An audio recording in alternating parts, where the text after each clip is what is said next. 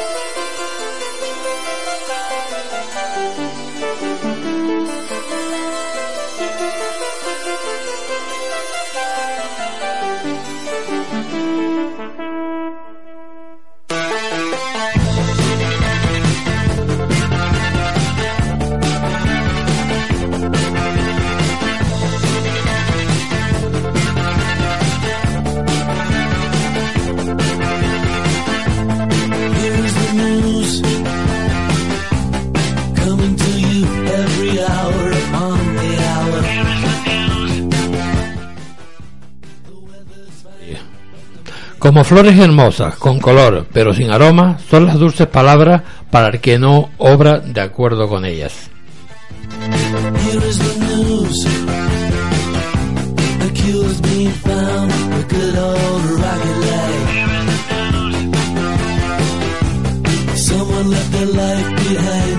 Cuando nosotros pensamos en grande, nuestra imaginación va, allá, va más allá de los campos abiertos hacia espacios siderales. Y están, son grandes experiencias, pero lo que es verdadera y, y absolutamente más grande es experimentar la ternura. Cuando nos toca profundamente, nos, queda sin- nos quedamos sin habla.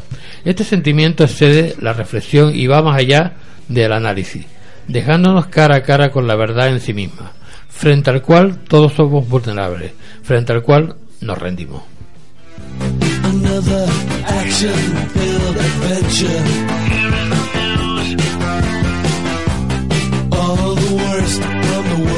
Hoy miércoles 27 de mayo del año 2015. En esta onda radiofónica al frente de los mandos del misterio se encuentra Fini Mateo. Buenas noches Fini, ¿qué tal? Buenas noches. De que mal te oigo, por Dios. En los micrófonos un servidor de ustedes, Fernando Álvarez. ¿Me oye Me- mejor ahora? Mm, Te oigo bien. Me acompañan hoy en los estudios Radio Geneto nuestros compañeros y amigos. Hoy tenemos una invitada. ¡Qué ¡Por bien! Dios! ¡Qué maravilla después de tanto tiempo! Irene, ¿cómo estás? Bien, extrañándoles mucho, ¿eh? Menos mal. Digo, menos voy mal. a ir a ver qué noticias interesantes hay hoy. Bueno, bastante, bastante. ¿Con qué me va a sorprender Carlos? Sí, bueno. Oh, Dios mío. Don Carlos Soriano. sí, Hola, ¿qué ¿verdad? tal? Buenas noches. Buenas noches. ¿Vas a sorprenderla? Eh, no sé, haré lo que pueda. vale. Inténtalo, paga la cena. Y le- Eso sí que sería una sorpresa. ¿Eh, Carlos? Tommy, ¿qué tal, mi niño? Buenas noches, Nandi. Con ganas de disfrutar de este programa, como siempre, ¿no? Siempre vienes con ganas, ¿no? Vamos a ver. Eso si- siempre, aquí ¿Traíste siempre. algo? Eh, sí. Sorpresa también. Mm, Sorpréndeme. Bueno, mi querida brujita me compartió un par de noticias aquí hoy también. Bueno, ya no, a mí no me has dicho ninguna, así que no me queda nada. Charlie Peña, buenas noches. Buenas noches. ¿Qué tal, mi niño? Pues muy bien, contento, eh, esperando ya eh, pues a desarrollar las siguientes noticias que están muy interesantes y muy esperanzadoras. ¿eh? Sí. Pues vamos a empezar con Carlos, porque dice que en las redes sociales no se deja de hablar del tema, una especie de juego de la Ouija que en las redes se le conoce como el reto de Charlie Charlie. Pero sus orígenes no son lo que aparece, lo que parece. Eh, Esto pues, ya lo estuve viendo yo ya. Sí. De nuestro compañero Bautista, ¿no? Que Eh, sí, fue uno de los que de los que hizo eco de la noticia y no, no es el único, ¿vale? Incluso la opinión de Tenerife eh, eh, mm, apuntó una noticia sobre, sobre el particular. Resulta ser que eh, hace cosa de cuatro o cinco días eh, un, un seguidor de Twitter, vaya, porque todo se inicia en Twitter, no exactamente, pero bueno, todo lo que el boom de los últimos días se inicia ahí. Eh, un señor de Twitter llamado Club, vaya, es el, el, nick que tienen en, en Twitter, eh, fue el primero en utilizar la etiqueta eh, eh, Charlie Charlie Challengers, que significa eso, el reto de Charlie. Un poco eh, eh, animando a los tuiteros a, a realizar el mismo experimento que él, que él apuntaba. El juego en sí, ¿vale? Que ya está considerado incluso en algunos sitios como diabólico y no sé qué historia, eh, se parece mucho a la, a la Ouija tradicional. Además dicen que eh, eso fue la, eh, mm, de ahí sacaron la Ouija, ¿no? De Mm. ese juego. Ni siquiera, pero bueno. Un poco, sí, se ha dicho un montón de cosas. Vale. Bueno. Hay ya incluso una leyenda de que, di- que bueno que cuenta un poco los orígenes del juego en sí. Eh, lo que no se está, lo que no, no está claro es de dónde viene precisamente. El juego consiste básicamente en una hoja de papel, es bastante económico, es un- una Ouija low cost, vaya. Es una hoja de. Sí, es una, un trozo de papel, en él se dibuja una cruz perfectamente, eh, vamos, del mismo tamaño cada, cada, cada haz de esa, de esa cruz. En cada vértice, vaya, en cada cuadradito que genera esa cruz, eh, colocar sí y no. De manera que en cada ángulo estén los sí y en otro ángulo estén los no. Encima de, ese, de esa cruz dibujada se colocan dos lápices, ¿vale? Haciendo el mismo juego de esa cruz, colocando uno encima de otro. De modo que el de arriba quede perfectamente eh, equilibrado, eh, de modo que la única superficie de contacto sea el otro lápiz abajo, vaya. Y dejarlo así y luego hacerle preguntas. El juego se inicia pues preguntándole eh, al, al lápiz, vaya, empezando así, Charlie, Charlie, y luego la pregunta que tú quieras eh, hacerle, ¿vale? Y bueno, en fin, se unieron a esa iniciativa, pues según las noticias, en menos de 48 horas, más de 2 millones de personas siguieron el hashtag en, en Twitter, vaya. Colgando multitud de vídeos al más chorra posible, las cosas como son, ¿vale? Desde gente que realmente lo hacía con lápices hasta dos señoritas eh, acostadas una encima de otra. ¿vale? Sí. Y todos con el mismo jueguecito de cuando el lapicito se movía, todo el mundo salía corriendo con el móvil grabando a la gente corriendo por las escaleras y no sé qué. Vale, todo muy espectacular en ese sentido. Y hay un montón de vídeos. Eh, no grabé ningún audio porque la mitad de ellos están pegando gritos. Y tenía pensado traer un audio sobre, sobre el particular. Bueno, Eh, aquí tenemos al Charlie, a Charlie todo. Bueno, el caso es que se ha dicho de todo en los últimas, en las últimas eh, últimos días eh, acerca del origen de este supuesto juego diabólico, dicen algunos, porque algunos dicen que en ese papelito donde dibujas esa cruz y ese sí y no, tienes que cuantos más dibujitos diabólicos pongas, me- más carga tiene, más funciona, vaya, por decirlo así. Eh, el asunto es que lo más antiguo que uno que uno encuentra cuando busca son eh, vídeos de hace aproximadamente un año en subidos a YouTube eh, y todos son de, origen sudamericano, precisamente en México. El juego original no parece. Vaya, hay una, hay una especie de leyenda que no sé, eh, tiene toda la pinta ser un creepypasta tradicional, que habla de un, chavalito que se llamaba Charlie, que fue, no sé si una especie de mansión abandonada con un grupo de amigos, eh, y ese chaval, ese Charlie en cuestión, se pierde en esa mansión y cuando los demás encuentran a ese Charlie, lo encuentran muerto con dos monedas de oro, dice la tradición, en la mano. La novia, que estaba en, el, en ese grupo, decide llevarse las monedas como recuerdo. Y la leyenda dice que eh, la chica cada vez que necesitaba hablar con su novio fallecido, utilizaba las monedas, las lanzaba. Y si las monedas salían las dos eh, cara, para ella eso significaba un sí. Si salían las dos cruz, significaba un no. Y si salía una cara y una cruz, pues era una especie de quizás o tal vez o algo por el estilo. Digamos que esa es la leyenda. Muy lista. Pero como no todo el mundo tiene oro, supongo que habrá cambiado la- la- la- el juego de, de forma. Eh, el vídeo más antiguo que aparece en, en- en YouTube, el juego es radicalmente distinto, pero se sigue haciendo con lápices. Se ve que es muy habitual en los chavales de, los colegios. Y bueno, el- cada uno utiliza los medios que tiene al alcance. Eh, en, este, en esta variedad del juego utilizan tres lapiceros cada uno y lo que hacen con esos lapiceros es hacer una especie de U. ¿Vale? De manera que la parte abierta de esa U queda hacia afuera. Tú, eh, cada uno agarra eh, los lápices en las puntas, digamos, para mantener esa U eh, formada. Y el otro hace lo mismo. Se juntan ambas puntas y de modo que queda una especie de rectángulo entre, entre una persona y otra y realizan las mismas preguntas. El juego es exactamente igual. Empieza diciendo Charlie, Charlie y la pregunta en cuestión. Y si aquellas, eh, esos lapiceros se abren hacia afuera, eh, eso significaría un sí, en teoría. O si se cierran hacia adentro, pues significaría un no. En mi época se hacía con un vaso y aquí me están diciendo que con un diccionario y unas tijeras. Sí, eso también lo conozco yo. Eh, son versiones eh, low cost, vaya, del, de, del asunto. El del lapicero en cuestión, el lapicero en cuestión es una tontería como una casa, ¿vale? Porque se trata de colocar un lápiz eh, sobre otro eh, sin ninguna otra cosa que lo sostenga que la gravedad y cualquier cosa, hasta una brisna de aire lo mueve. Vaya. Eh, me suena un poquito, bueno, se parece un poco, podemos trazar un paralelismo, por ejemplo, con el péndulo, ¿no? También. Cuando lo hacía nuestra amiga Belén, por ejemplo, cuando cogía el péndulo y, y lo hacía mover y, lo- y dependiendo hacia dónde se inclinaba, pues era una respuesta distinta, ¿no? Un sí o un no, por ejemplo. Claro, porque el- la función es establecer un código básico de preguntas y respuestas, siempre y cuando las respuestas sean de sí y no. Vaya. Claro. Eh, para comunicarse en teoría con el más Sí, que allá, no los espíritus, o que sí, no. o- digamos que esa es la que es lo que mueve este tipo de, de juegos. Otra cosa muy distinta que realmente contraste con algo. Mm. Vaya. Bueno, Charlie, Charlie. En este caso, de verdad. Cuéntame, cuéntame, porque claro, él cuenta ahora, ¿no? Eh, hay un, in- inventaron un cargador de, de, de móvil Ajá. eh, de larga duración, creo, ¿no? Sí, Con una planta. con una planta. Sí, este... Yo este- quiero, yo lo quiero. Considero que esto es un buen y maravilloso descubrimiento que posiblemente tenga muchas salidas en el futuro y que pueda tambalear todo lo que, bueno, o pueda cambiar todo el mundo tal y como lo conocemos, porque claro, si se ha descubierto el método de extraer energía eléctrica de los vegetales de las plantas, pues eso da mucho, mucho, mucho, mucho juego, ¿eh? Eh, el invento en sí eh, se llama Ekaya.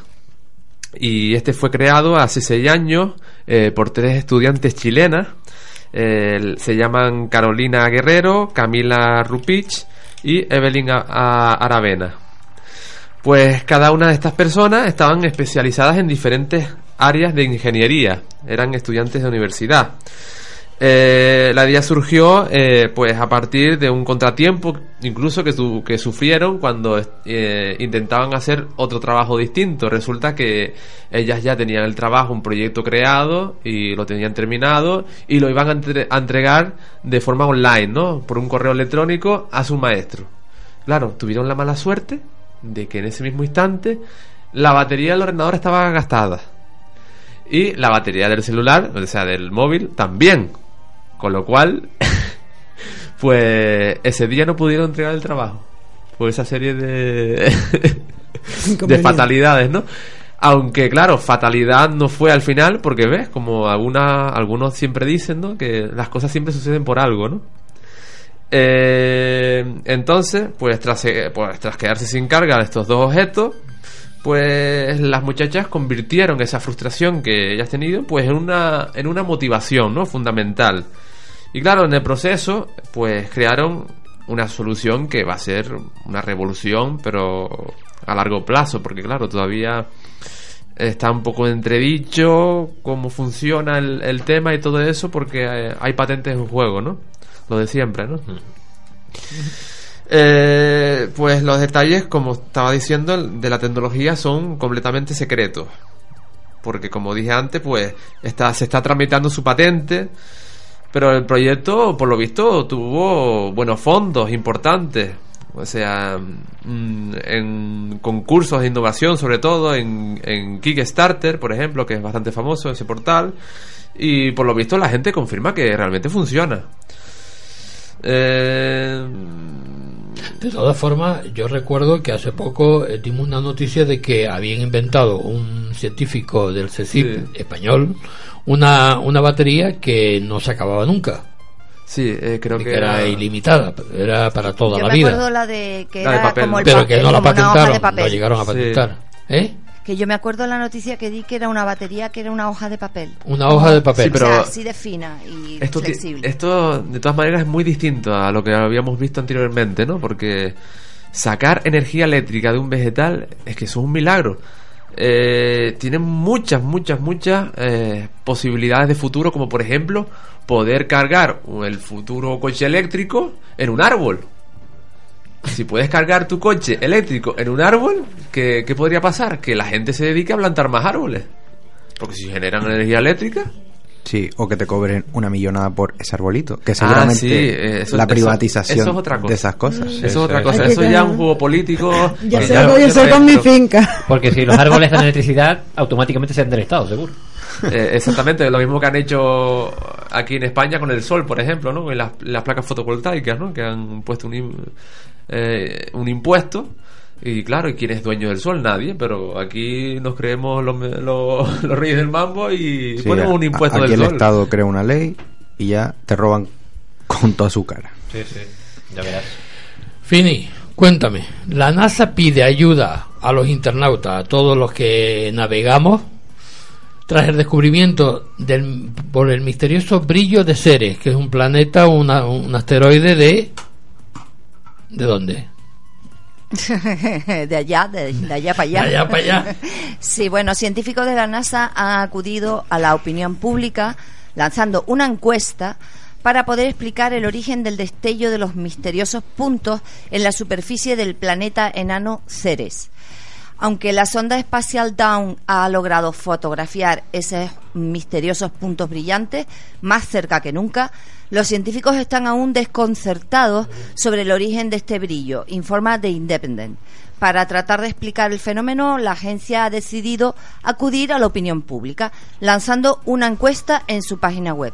Así, un 30% de los participantes opina que estos misteriosos puntos pueden ser hielo, mientras que la mayoría el, pues aboga por otra opción. Ah, bueno, mm, veremos cuál será esa otra opción. Eh, ya, eh, Tommy, Dime, Nandi. a ver, tú trajiste una noticia aquí muy interesante. Mm, El trasplante de cabeza. no sé hasta qué es un punto paso puede ser hacia la inmortalidad. es que, eh, no sé, tiene un paralelismo ahí, ¿no? Si le Bueno. cortas la cabeza, eres inmortal. No, no. Hombre, si te la implantan en otro cuerpo, quiere decir. Vale, se supone. bueno, te cuento. El trasplante de cabeza representa un paso hacia la inmortalidad, cree el neurocirujano italiano Sergio Canavero, que planea realizar el primer trasplante de una cabeza humana en 2017. Sin embargo, muchos expertos están siendo críticos con respecto a los planes de Canavero, que provocan polémica tanto por la operación en sí como las consecuencias éticas asociadas con ella. En una reciente entrevista, la Pris, Canavero ha anunciado que hay varios patrocinadores dispuestos a financiar su proyecto. En él, en el que además varios médicos y cirujanos ya han expresado su interés en participar. Si están invirtiendo en el proyecto científico que creen en él, de lo contrario nadie invertiría su dinero, aseguró el neurocirujano al señalar que la operación requerirá cerca de 10 millones de dólares y 150 profesionales entre médicos y asistentes. Según Canavero, el trasplante de cabeza puede ser el primer paso hacia la inmortalidad. Eh, cito palabras de él, estamos en un paso más cerca de la inmortalidad al prolongar la vida humana un tiempo indefinido, ya que un paciente de 80 años de edad que recibe un nuevo cuerpo podría vivir 40 años más. El científico cree que, todavía llevará unos 5 años lograr mejorar en la tecnología, después de los cuales esta tendrá consecuencias inimaginables y cambiará para siempre la historia de la humanidad. Mientras tanto, la operación revolucionaria, revolucionaria de Canavero está sujeta a mucha crítica. Por ejemplo, el presidente de la Asociación de Cirujanos Neurológicos de Estados Unidos, Hunt Butger, ha comparado la operación de trasplante de la cabeza humana con la muerte de una persona. Eh, palabras de él. eh, no lo deseo esto a nadie, especialmente no dejaría que me lo hicieran a mí, porque hay cosas peores que la muerte, declaró en una entrevista televisiva. En respuesta a las críticas, Canavero señala que sus oponentes se sienten amenazados porque no lograron conseguir los mismos resultados. El neurocirujano italiano también dice que hay que a muchas personas les resulta muy difícil psicológicamente aceptar esta operación, ya que sienten miedo ante la inmortalidad. Bueno, siente miedo, pero en un futuro podemos cambiarnos la cabeza y... Claro, te puedes pedir un cuerpo nuevo. Claro, ¿no? Eh, Pues, a ver, cabeza. Clooney... Pero eh, la cabeza. ¿qué? Yo me pido un cuerpo Pero más la cara alto, sigue siendo la misma, ¿no? Pero, pero ese cuerpo sería sintético o biológico. No, biológico. Biológico. Biológico. Tiene que haber un donante previamente, vale. Pero si tú tienes 80 años y te pones con un cuerpo joven, ¿la cara qué hace? Eso ya es cosa Sin de uno. pelo, sin nada. No, no. cirugía Claro. estética Eso- y ya está. Eso es lo que dicen los, los, los científicos que están en contra de, este, de este tema. Es- esos son los Claro, nuevos no trabajos tiene- del futuro. a nivel psicológico, sentido. Estéticamente, ¿no? a nivel a nivel psicológico ¿cómo llega a la mente de un modo u otro a asumir ese nuevo cuerpo? A Eh, ver. Esa nueva... eh, hay, hay un problema eh, neurológico, ¿vale? Que, que la gente, no mucha gente, no es muy, co- no es muy corriente por suerte, la gente no siente su cuerpo como si fuera suyo. ¿vale? Claro. Y antes y, de es- eso- y eso re- requiere un montón de problemas. eh, o sea, Claro, lo pasa un montón de problemas a te psicológicos. cortan una pierna Incluso- que la conexión de la pierna con el cerebro no coincide. Si te ponen cualquier otra pierna, no, no la reconoce el cerebro. Y además, antes No, de eso, la conexión no existe. ¿de dónde van a sacar esos cuerpos? Ahí está. Ah, donante. aquí hay un hay donante, hay por ahí. Sí, sí, sí. Mm, Betty, cuéntame, tú trajiste una noticia, ¿no? Del el rayo de la muerte que está ya, ya está aprobado por Estados Unidos, ¿no? Sí, buenas noches. Bueno. Eh, pues sí, eh, me topé así de casualidad con esta noticia y me causó un poco de... Claro, es que, eh, es que que no sé impacta. ¿no? A ver, el rayo de la muerte ya está autorizado por los Estados Unidos. Es decir, mm, no lo entiendo. Es decir, que pueden matar así tranquilamente sin... Y está autorizado por Obama. Vea- veamos de qué se trata. El, GELAM, el ejército tiene luz verde del gobierno para aprobar el ELAS o GELAS o no sé cómo, cómo lo pronunciarán ellos.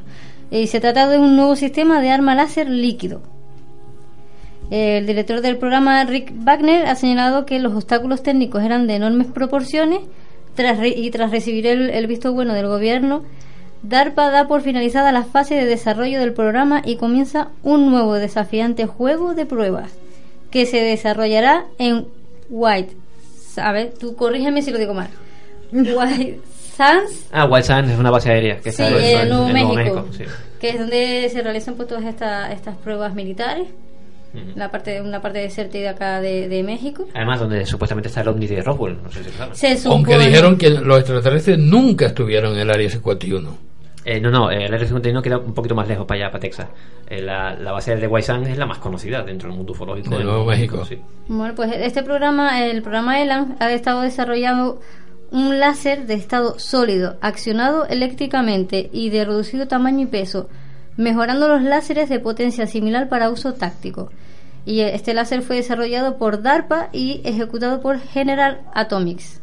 Es decir, que podemos tener un terremoto en cualquier lugar cuando ellos quieran. No, hombre, están hablando de eh, un arma láser que probablemente Sí, sí, sí, pero bueno, la el- utilizarán eh, pues como, ahora- sí, para dar ahora- tortilla a la gente. Ahora mismo las naves, los aviones tienen eh, tienen misiles, ¿vale? Y en vez de utilizar misiles, utilizarán pues armas como la guerra de las galaxias. Sí, claro, como el proyecto HAR, ¿no? Que, que eh, los microondas te, te, te mueven las placas y hay eh, un tsunami o un terremoto. ¿no? Esa es una teoría. Eh, eso es una No, teoría. una teoría no. Eh, Es- por, sí. por lo menos eh, eh, amenazó Estados Unidos a, a China diciéndole como sigas haciendo, eh, me sigas fastidiando, te mando un terremoto.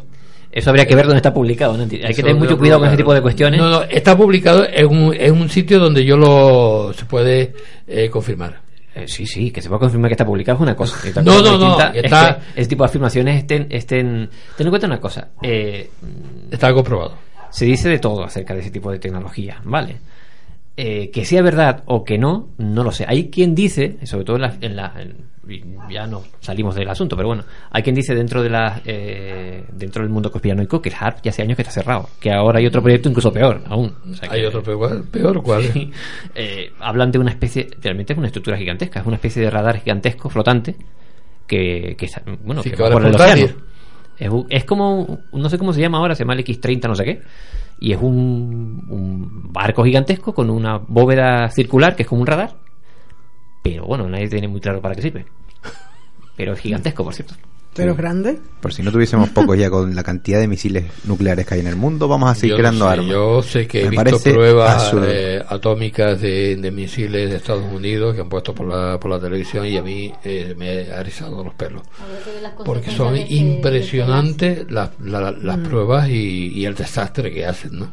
Sí, Yo sí. que trabajé en explosivos sé lo que lo que te puedo eh, te lo puedo decir lo que lo que hace un, un explosivo una cosita así pequeñita pues te puedes imaginar una cosa de esta no Sí, pues. es terrible Si sale esto ahora anunciado de láseres, eh, tú sabes cómo son los americanos, a saber lo que tendrán hecho ya con este tipo de armas. Así que. por eso te digo que yo no sé que la, la ciencia ficción yo creo que mm, está superada por la realidad. sí pienso que sí Muchas veces. sí. Pienso que sí. Y, y la realidad a veces se fija mucho en la ciencia ficción. También, Desde también. luego. Mm. Sí, eso. Aunque tú lo digas, La inspiración. no, esto es ciencia ficción. No, no, yo No, creo no, que hay- ya lo han probado ya. Hay cierto grado de inspiración, eso lo reconocen muchos científicos que vienen de la, de la ciencia ficción. sí, sí. Mm, Bueno, pues mm, vamos a hacer un pequeño descanso porque las, la- las noticias son un poco largas y entonces no, no nos va a, a dar tiempo con cinco minutos de, de seguir con ellas. Entonces hacemos un, un descanso de una pausita para tomar un poquitito de agua y seguimos.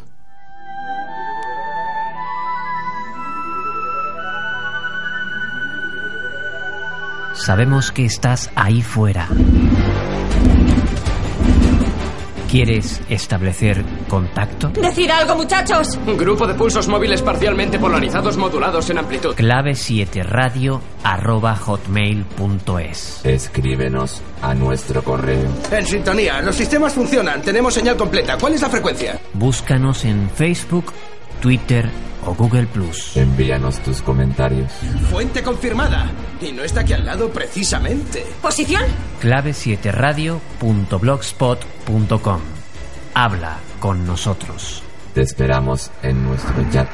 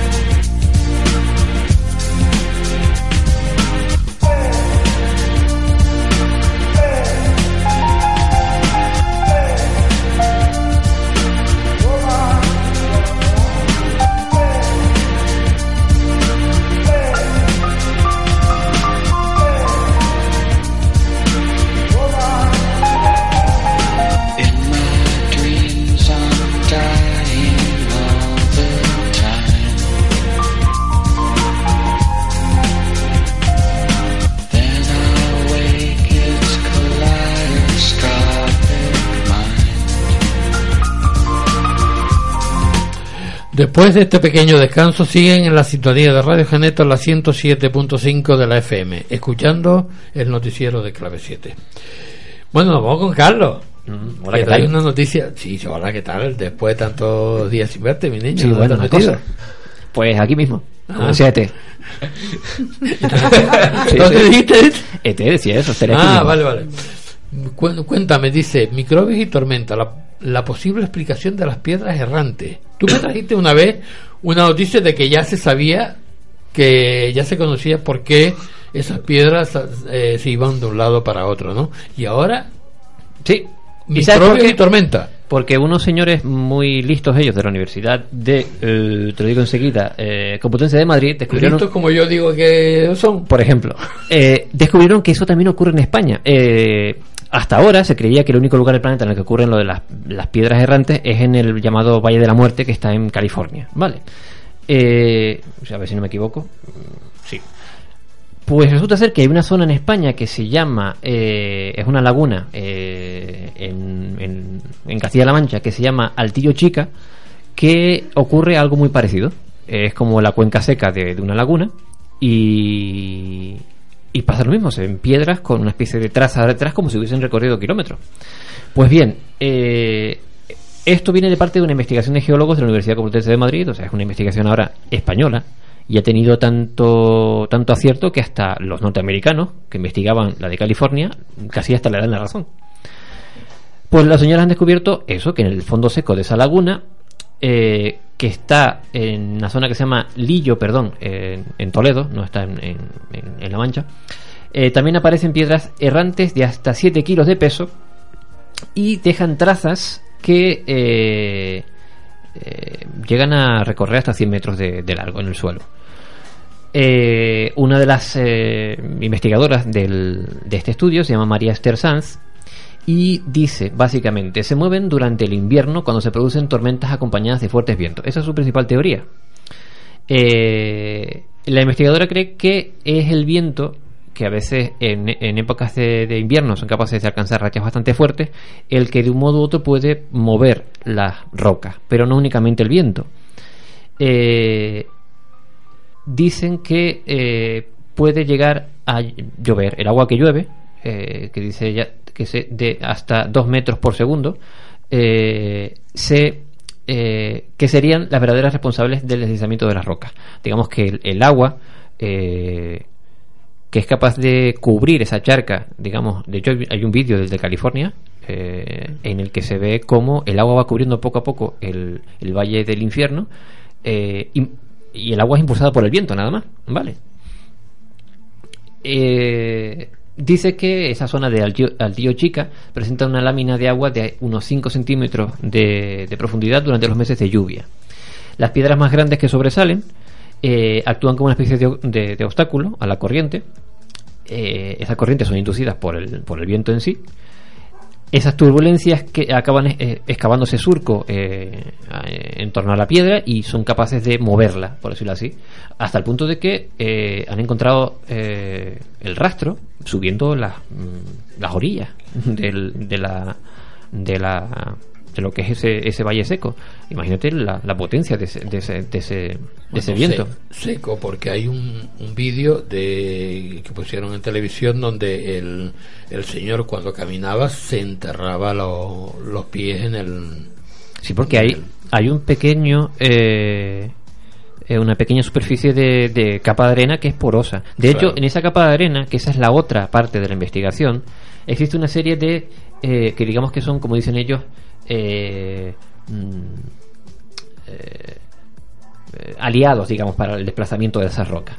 Y son microorganismos, son. eh, dice que son una comunidad microbiana de cianobacterias, algas unicelulares y otros diminutos organismos que segregan unas sustancias que pueden ser deslizantes, ¿vale? Una especie de baba, por decirlo así. Y ese sedimento fangoso es el que contribuye de un modo u otro a que las piedras no se queden pegadas en el suelo, simplemente eh, quedan como una especie de superficie mm, eh, suave y son arrastradas por el agua y por el por el por el viento. Dice la investigadora, podemos reconocer las marcas y estructuras sedimentarias que acompañan el rastro de las rocas y observamos que siguen el sentido de las corrientes de agua. Por otra, por otra, la dirección de las trazas coinciden claramente con la de los vientos dominantes que hay en la zona durante cada tormenta. Con lo cual, para ellos es la teoría más aceptada. De hecho, los científicos norteamericanos eh, han revisado el estudio y van a hacer las mismas pruebas en su zona para ver si esa comunidad mic- microbiana que dice ella también está presente allí y casi le dan la razón, al menos para, para lo, lo que ocurre aquí en España. Eh, la investigadora pues decía que, que desde que desde que las vimos por primera vez en el año 2012 hemos registrado unos siete episodios o generaciones de rocas errantes en, en cada invierno digamos por decirlo así desde el, desde el año 2012 hasta el, hasta, hasta hoy Bueno, esperemos que, que nos salgan con otra noticia dentro de la semana que viene y cambie el tema, ¿no? Cambie el tercio. Charlie, mm, ¿qué pasa en Holanda? Que ya, ya no hay fe, ya, ya las iglesias ya se han puesto, bueno, entretenimiento, ¿qué, qué han Sí, puesto ahí? Sí, sí. Eh, resulta que hay un dato que siempre que quiero dejar primero aquí en la mesa. Resulta que Holanda es el país que se considera el más feliz del mundo. Bueno, Vale. yo, yo pensaba que era Suiza, eh, digo, Bueno, pues, Suiza, sí. Pues según las estadísticas, no. Holanda sería el más feliz del mundo eh, y tiene un porcentaje de 44% de ateos. Claro, aquí dejando este dato en la mesa, podríamos pensar, podríamos hacer la pregunta de ¿el hombre necesita realmente la religión para ser feliz? Eh, Ahí, ahí lo podemos dejar, ¿no? Porque claro, eh, entonces estas estadísticas parece ser que se contradicen o que o o realmente pues hay algo de verdad que al final el hombre no necesita de tanta cosmogonía eh, religiosa para tener un sentido en su vida no por así decirlo pues sí mm, al parecer en Holanda pues se ha decidido transformar eh, antiguas iglesias pues en librerías en cafeterías y lugares para cualquier tipo de entretenimiento y, o esparcimiento incluso ha- han hecho hasta pubs hasta pubs, eh, discotecas y, y todo y todo por el estilo. Pues la iniciativa comenzó en, en 2013 eh, cuando, por lo visto, pues remodelar, remodelaron eh, varias iglesias de, eh, por falta por falta de presupuesto para conservar pues edificaciones bastante antiguas y también con motivo principal la pérdida de creyentes que, que no ha ayudado para, para nada en conservarla Eh, había mucha gente que les daba igual que derrumbaran una iglesia con lo cual, pues con motivo cultural, pues se prefiere restaurarlas y, y darles otro uso, ¿no? Eh, Pues como iba, como dije al principio, eh, hay un 44% de ateos, mientras que un 28% serían los católicos, luego un 19% serían los protestantes, el 5% serían musulmanes y nos quedaría un 4% restante que pertenecerían a otro tipo de religiones representadas como puede ser el, el budismo entre otras más, ¿no? Eh, los lugares pues son impresionantes. Por ejemplo, podemos poner el ejemplo de la librería de Sele- Selexis, la cual pues fue construida sobre la base de un edificio de hace más de 800 años eh, al sur de los Países Bajos. Se edificó en un estilo gótico, pues que pertenec- pertenecía a la orden de los dominicos y desde 1976 pues han usado las instalaciones como estacionamientos para bicicletas. Hasta hoy en día, eh, en el año 2005 por ejemplo, se transformaron pues en una librería bastante bastante amplia. En 1880 nos iríamos a Ámsterdam que también pues construyeron una iglesia con estilo neorromántico en la que ahora pues funciona como una especie de templo dedicado al rock, al pop y otros sonidos internacionales. Eh, pues incluso ha sido bastante reconocido este lugar, has- has- hasta ha tocado Pink Floyd, por ejemplo, y se calcula que han aparecido allí como unas 500.000 personas eh, cada año, ¿no? Con lo cual, pues podemos ver que que tampoco hace falta destruir los símbolos, sino simplemente transformarlos, adaptarlos a nuestros tiempos, ¿no? Y bueno, eh, todo esto lleva de fondo de si realmente la, prim- la primera pregunta que lancé yo, ¿no? Es si el hombre realmente puede vivir sin la religión al final. Yo lo dejo ahí. Desde luego que sí. y no, yo creo que no hace falta creer en nada para ser feliz, ¿no? Sino en ti mismo y... Bueno, para, para ser feliz yo creo un camión. Oye, una buena cuenta. Sí, no, a ver. De todas Yo con modas, una ah, buena ah, cuenta y la marihuana, De sí, todos pues, modos, y no estaría feliz ahí en, en Holanda. no, yo también me apuntaría. Eh, Me de todas reiría formas, siempre. Y no por iniciar ningún debate, pero el, el humano no puede concebir eh, la realidad sin creer en algo. Vale, es, algo inherente por, por lo que se ve a su a su condición humana. Bueno, se ve que Sí, pero por ejemplo, por ejemplo, los que son ateos al final creen en la ciencia. Es una Creen creencia. en algo, creen en Es una algo. creencia. Claro, por eso te digo, no me refiero Es a como- creencias trascendentales. Quiero decir, todo el mundo cree, tiene alguna creencia en su vida, por tonta que sea, eh, y se basa únicamente en una serie de convicciones no eh, necesariamente bien contrastadas. Pero puede ser hasta lo más cotidiano. Por eso te digo, todo el mundo cree en algo, a fin de cuentas. Todo Claro, normal. Incluso Bueno. los que dicen que no creen en Dios. Es una creencia como cualquier otra. Claro, lo mismo que Fini, que dice que llama a los astronautas gusanos, no sé por qué. No llama a los astronautas gusanos.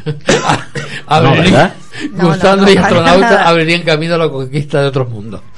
Pero eso, eso eh, no es que yo llame a los astronautas gusanos. A ver, los prolongados viajes en el espacio exterior están limitados por las capacidades físicas de los astronautas, pero las lombrices podrían dar una idea necesaria sobre la forma de en que el cuerpo humano se comporta en microgravedad, ya que en, en los vuelos espaciales esta microgravedad hace que los astronautas no usen los músculos para resistir la atracción de una masa planetaria y sin ejercicio pues se pierden tanto hueso como músculo.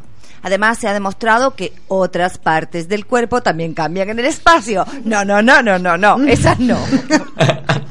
que te estoy viendo. Como la curvatura de la columna vertebral, la cantidad de sangre en el cuerpo y la vista. Por ello, miembros de la tripulación de la Estación Espacial Internacional cultivarán varias generaciones de lombrices Caenohabits elegans, que son debe ser unas lombrices muy elegantes, porque se llaman así, que comparten una cantidad considerable de material genético con el humano. Para fíjate tú que compartimos, mm, eh, los humanos comparten con las lombrices, ¿te das cuenta? Sí, son los seres más genéticamente más similares al humano. Parece extraño, pero así es. O sea que si te digo eres una lombriz, no te puedes decir, no te puedes dar por No puedo decir insultado. casi. Puedo decir casi. Soy. No Vale. te puedes dar por aludido, por si acaso, ¿no? Bueno, pues como comparten esta considerable eh, parte de material genético, para determinar la forma en que los ambientes de baja gravedad afectan a los astronautas, pues se están haciendo experimentos con estos bichitos. La comprensión de los cambios moleculares que tienen lugar en microgravedad también podrían ayudar a los investigadores a desarrollar tratamientos y terapias para contrarrestar estos cambios físicos asociados con el envejecimiento y reposo en cama prolongado de enfermos así que tienen que guardar mucho tiempo en cama. La lombriz puede ser sorprendentemente importante para la población de edad avanzada y los enfermos de la Tierra, así como para los astronautas en órbita alrededor de ella. ¿Has visto? Las lombrices sirven para mucho. Es decir, que nos parecemos a ella, ¿no? Eh, ocurre lo siguiente. Todos los seres de este planeta son- somos Él primos. tiene que matizar. Claro, el, el- el ADN está presente en todo, en todos los animales eh, de este mundo, incluso las plantas. La diferencia está en que un 1% es lo que hace que eh, uno tenga el tamaño de un edificio como, un, eh, como un- una ballena azul y otro sea pequeñito como una bacteria. Claro, Son ínfimos cambios en realidad. Claro. Fíjate, ahí Me hay acabo de acordar de Ani. Saludos, Ani. Que te Sí, mejore. Apenas hay un 1% de diferencia entre nosotros y los chimpancés, y ese menos de 1% supone todo lo que es el ser humano. Por eso te digo que las diferencias son Pero mínimas, mira, pero eso de son la importantes. no lo sabía yo. Mm, Pues sí. Ay, mi madre. Son económicas, por eso eh, Bueno, también son importantes. también la coge para pescar, ¿no? Y ocupan poco espacio, ese tipo de cosas. para Sobre todo pescar, para sí, enviarlos pero- para el espacio son geniales. Y resbalan. Sí, bueno. bueno, eh, Tommy, cuéntame. El deshielo en la Antártida cambia el campo gravitatorio de la, de la Tierra. ¿Estamos en alerta máxima? Eh, no, pero no nos quedará mucho. Esto es una más de las tantas cosas que le pasa a nuestro querido mundo últimamente, que por desgracia no son muy buenas. Bueno, científicos británicos que han observado un repentino aumento de la pérdida de hielo en una región previamente estable en la Antártida han establecido que esa situación es tan grande que provoca pequeños cambios en el campo gravitatorio de la Tierra. Científicos, británicos de la Universidad de Bristol han expresado su alarma por el ritmo en que esto sucede. Reduce el manto de hielo del sur de la península antártica, que no había mostrado signos de cambio hasta 2009, cuando comenzó a sufrir una rápida desestabilización. Mediciones realizadas por los especialistas han demostrado que la pérdida de hielo en esa región previamente estable es tan grande que han hecho que el campo gravitatorio de la Tierra evidencie pequeños cambios. Un estudio publicado en la revista Science ha revelado que los glaciares a lo largo de la península eh, se estuvieron derritiendo a un ritmo acelerado, añadiendo más de 300 kilómetros cúbicos de agua al océano circundante los últimos seis años, un volumen equivalente a 350.000 edificios en Empire State. Los científicos no están seguros de la causa que ha precipitado este fenómeno, pero sostienen que probablemente en 2009 el calentamiento ha alcanzado un límite crítico en la zona, lo que ha fomentado la aceleración del deshielo. Lo que te decía, un, un punto crítico, pero a ver a ver a dónde acaba. La verdad que la semana pasada, no sé si lo comenté, pero estaba escuchando un, un documental donde decía que hablaban de- del deshielo y la, el, la- el polo sur, el, el- no, perdón, el polo norte se estaba eh, eh, estaba acusando el deshielo y se estaba acumulando en, en el polo no- eh, en el polo sur, es decir que en cualquier momento la Tierra dará un giro del, del peso de la de la nieve, Está- eso estaban diciendo. ¿Dónde parece- iremos a parar? Porque nosotros estamos en el centro. A mí me parece eso un poquito brutal, pero bueno. Sí, sí, bueno, yo también. Me parece brutal, pero. pero a eso es lo partir que de ahora, diciendo. Nandi, los hombres son las mujeres y las mujeres hombres. ¡Eso me temo! Bueno, Carlos, hayan herramientas de piedra más antiguas que el hombre. Pues sí. Hay una historia. Eso, eso es de Fini, porque le gusta los upar. eh, puede ser. esto- Eh, a lo mejor ella es antigua también. De momento, esto es una especie de OPA. ¿Me estás llamando ¿vale? vieja? No. Esto sí es una especie de OPA. Resulta ser que hay, hay bueno, continuamente se, está, eh, se, se- se descubren cosas nuevas, las nuevas tecnologías y las nuevas investigaciones eh, han abierto, eh, han, digamos, desgranado más aún eh, ese árbol genealógico del, de, de la historia del, del ser humano en sí. Eh, hasta hace poquito tiempo estaba bastante bien estructurado y de pronto han aparecido un montón de posibles eh, primos del Homo sapiens eh, por ahí perdidos y de los que mm, no se sabe demasiado. ¿Qué ocurre? Eh, si hay cambios importantes en lo que concierne al proceso no solamente evolutivo físicamente, sino también intelectual de- del humano, que es, por ejemplo, eh, en qué momento nos pusimos a caminar erguidos o en qué momento empezamos a fabricar herramientas. Digamos que esos son los primeros pasos a- al aumento cognitivo, por decirlo así, de la, de la humanidad y que eh, de un modo u otro son puntos concretos a los que la gente son casi tan importantes como hallar el eslabón perdido, por decirlo así, si es que existe. Había un, un descubrimiento que lo había realizado eh, un señor llamado Sirenshi Sma- eh, Simau en, en el año 2000 en una zona que se llama eh, Gona, en África, y había encontrado unas eh, herramientas líticas de piedra, eh, talladas para eh, usarlas como herramientas para cortar y ese tipo de cuestiones, eh, que él había fechado en 2,6 millones de años. Eso retrasa bastante mucho la aparición, por ejemplo, del, del, Homo habilis, el primero que empezó a, a fabricar piedras líticas muy, o sea, herramientas líticas muy básicas, que apareció hace como unos 2 millones de años, se supone. Esto lo retrasaba como eh, 600.000 años más. Pero el hombre fue prudente porque les resulta demasiado avanzada para una época tan tardía, entonces espera que se hagan descubrimientos nuevos para ver si, eh, si realmente refutan eh, su descubrimiento o no. Pero resulta ser que recientemente la revista Nature publica eh, otro hallazgo por parte de otros científicos, que son científicos de eh, centros de investigación franceses y estadounidenses, que aseguran haber encontrado en Kenia el yacimiento se llama eh, Long, Longwi, mm, supongo que será algún tipo de, de idioma de, de keniata, eh, utensilios tallados por lo que ellos dicen que son eh, homínidos que vivieron en la Tierra hace 3,3 millones de años. O sea, si lo de anterior, eh, para el señor que lo descubrió, era un problema y lo tiene por ahí aparcado, esto pues dice que es más antiguo todavía. Eh, con lo cual retrasaba 700 años, 700.000 años más atrás la aparición de los primeros eh, homínidos que eran capaces de construir herramientas. ¿Qué pasa? Eh, que evidentemente han saltado a la luz eh, los investigadores, porque ellos presentaron en la revista Nature una revista hiper prestigiosa que no publica cualquier cosa porque sí, vaya, sin- sin- son estudios hiper controlados y, y bien demostrados. Eh, pues claro, investigadores eh, muy afamados como eh, eh, un investigador español de la Universidad Complutense que se llama Manuel, Manuel Domínguez Rodrigo, que es, es una de las máximas eminencias en cuanto a, a la investigación de yacimientos arqueológicos, vaya. Ha estado muy metido con, con los yacimientos de Atapuerca y de otros muy conocidos en España. Pues eh, este hombre dice que el, estudio publicado por la revista Nature parece interesante, pero que hay un montón de puntos que parece que no, no pone muy claro. Eh, dice eh, el señor Manuel Domínguez, dice, de ser cierto, es de la mayor, de la mayor importancia para los, eh, los que estudiamos la evolución humana. Pero leyendo el trabajo en profundidad veo que faltan datos importantes para poder determinar la antigüedad de las piezas, como la estra- estratigrafía detallada del nacimiento o la planimetría. Estas son cuestiones técnicas, vaya. Pero que viene el tipo a decir que faltan cosas que no están en ese estudio.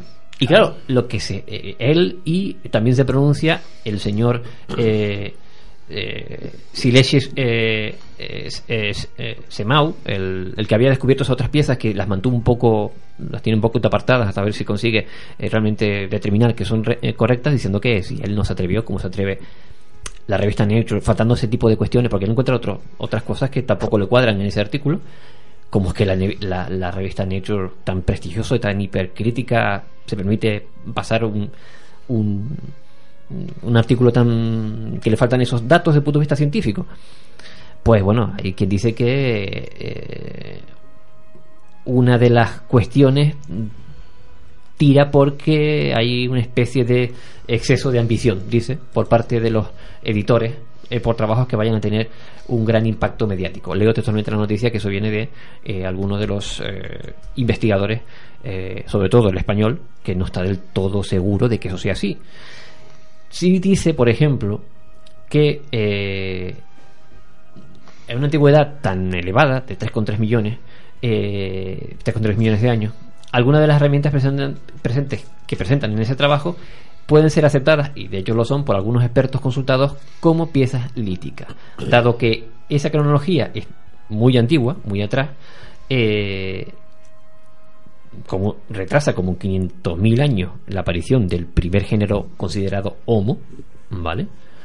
Eh, la tesis de los autores, eh, bueno, como que no le encaja. O fue, dicen los autores, que pudo haber sido eh, realizada por un protohumano llamado eh, Kenyatropus platitops, ¿vale? Es una especie que, eh, sigue siendo un simio, encontrada en el año 99, a, a un kilómetro aproximadamente de donde hallaron este hallazgo, pero que tampoco descartan que po- podría haber sido hecha por otro mm, mono, porque todavía era un mono, que era eh, el Australopithecus afa- afarensis, que también rondaba por aquella época, o algún otro mínido que aún no se ha descubierto. Pero el caso es que ni siquiera el Australopithecus ni el Kenyatropus eran, estaban considerados homo, aún no se erguían, vamos, eran monos, literalmente, ¿vale?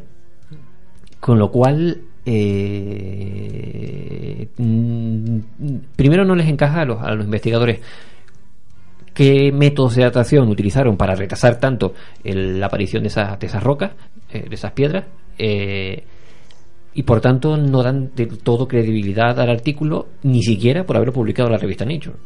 Pero bueno, ahí está. De ser, de- de ser esto cierto, es si el humano eh, empezó a idear herramientas mucho antes de lo que se pensaba, probablemente la cronología de todo lo demás también tendría que retrasarse. Eso significa Claro. que las capacidades cognitivas de- de- del, del género Homo son más antiguas de lo que se pensaba. Por supuesto. Eso ya lo, lo veremos en, los- en los próximos años, ¿no? Sí, ya verás cómo se agarran a esto, a esta, a esta noticia todos aquellos que opinan, eh, que hablan de que la humanidad más- es mucho más antigua o que existió otra humanidad, como se suele, se suele Ah, sí, se suele tildar ese tipo de teoría. Mm. Fini, cuéntanos. Unos asteroides causaron la, ebulli- la ebullición de los océanos hace 3 millones de años. 3.000. 3 mil millones de años, perdón. 3.000. Sí, unos poquitos. Nada más. Bueno, realmente dice 3.300, ¿no? Pues dice que hace unos 3.300 millones de años las formas de vida temprana, aquellas que estaban ahí en estado primigenio, así los gusanitos, las larvitas, Carlos, por ejemplo, pues las formas de vida no de la nada. Tierra se vieron sumidas en un verdadero infierno cuando una serie de asteroides de grandes dimensiones chocaron contra el planeta joven y provocaron la evaporación de sus océanos. Esto sostiene un equipo de científicos estadounidenses, Donald Lowe de la Universidad de Stanford y Gary Byerly de la Universidad de Luisiana y han elaborado un estudio basado en la investigación de los registros de impactos rocosos que tuvieron ro- lugar en una región de la actual Sudáfrica, conocida como el Cinturón de Piedra Verde Barberton, hace unos 3.300 millones de años. Esto sale en el portal Science News. Los investigadores han detectado más de ocho estratos de impactos, de los cuales dos contienen pequeñas gotas de sílice que parecen haberse solidificado después de que el impacto de asteroides antiguos de entre 50 y 100 kilómetros de ancho provocara tormentas de roca fundida. Cada una de esas colisiones habría evaporado los océanos existentes en la Tierra, reduciendo los índices globales del nivel del mar hasta, metros, dejarlos en- en prácticamente en metros, y provocando el aumento de la temperatura atmosférica hasta los 500 grados Celsius. Los científicos establecen que nuestro planeta estuvo hirviendo durante más de un año. Incluso sostiene que estos acontecimientos tuvieron un gran impacto drástico para la evolución temprana de la vida. Estos impactos tuvieron una gran influencia en cualquier ser vivo que estuviese intentando evolucionar hacia algo más complejo, organismos de temperatura baja. Estos fueron constantemente golpeados por estos cuerpos gigantes que los condujeron hasta la extinción o al borde de ella. ¿Y Así. por qué mira a Carlos? Yo soy un animal en peligro de extinción, es lógico. Sí, yo estoy a 300 gramos, una especie protegida, pero sigo aquí. bueno, Carlos, eh, cuéntanos, un supuesto ovni fue registrado el pasado jueves por los cielos de San Miguel de Tucumán. ¿no? Sí, en Argentina. En Argentina. Eh, la grabación viene por parte de un grupo de investigación, se llama el, el GIOT, que es algo así como el Grupo de Investigación OVNI de Tucumán. El autor del vídeo se llama Javier López Pose y eh, el vídeo lo hizo, eh, bueno, como acabas de ver, lo acabamos de visionar aquí, eran las 3 de la tarde, 3 y media de la tarde, eh, un cielo completamente azul con algunas nubecitas y lo hizo desde su propio, de, do- de donde vivía, vaya. No se pueden ver incluso edificios de, de alrededor. Según ellos, y esto es lo que detallan directamente en el vídeo subido a, eh, a YouTube, el señor José López, perdón, Javier López.